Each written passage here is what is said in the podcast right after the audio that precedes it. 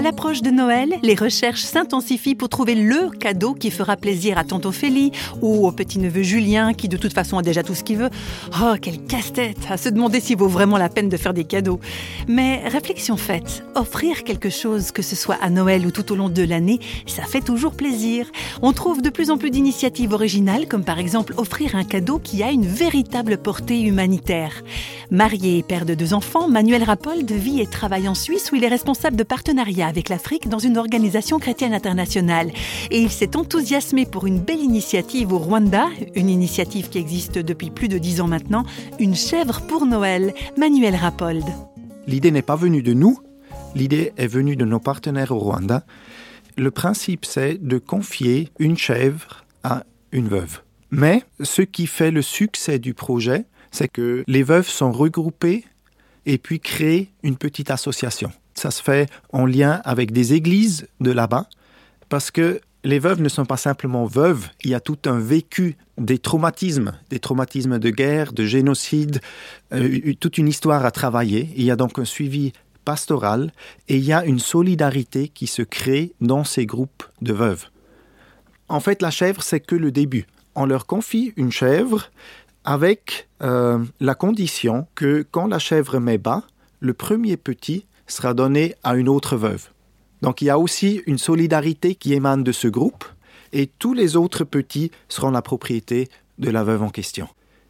Et souvent, dans ces groupes, après, naissent d'autres petites initiatives. Ces veuves se mettent ensemble pour cultiver un champ, par exemple, ou démarrent un petit projet d'épargne. Donc, le fait de leur confier une chèvre est un point de départ.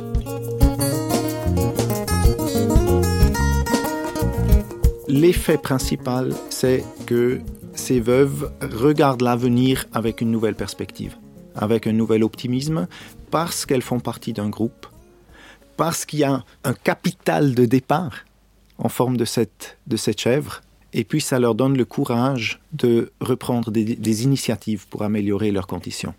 L'effet le plus immédiat, c'est que ça leur donne de l'engrais pour leur, euh, euh, leur culture, et puis après, ça leur ouvre des possibilités de vendre une chèvre à un moment donné et puis d'avoir un petit capital en main.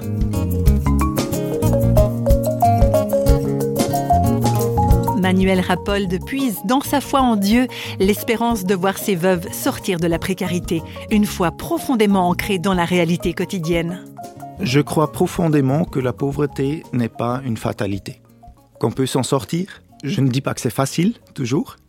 Je crois aussi qu'il n'y a pas de remède miracle, que c'est un travail qui nécessite de la persévérance, tant auprès de ceux qui sont dans la pauvreté ou dans une, situation de précarité, mais aussi de la part de ceux qui agissent en partenariat avec eux. Et c'est à ce niveau-là que je dis aussi, euh, euh, il faut beaucoup de foi quelque part euh, pour ce processus même si je ne parle pas forcément de foi chrétienne, mais je trouve que la foi est un atout à ce niveau-là.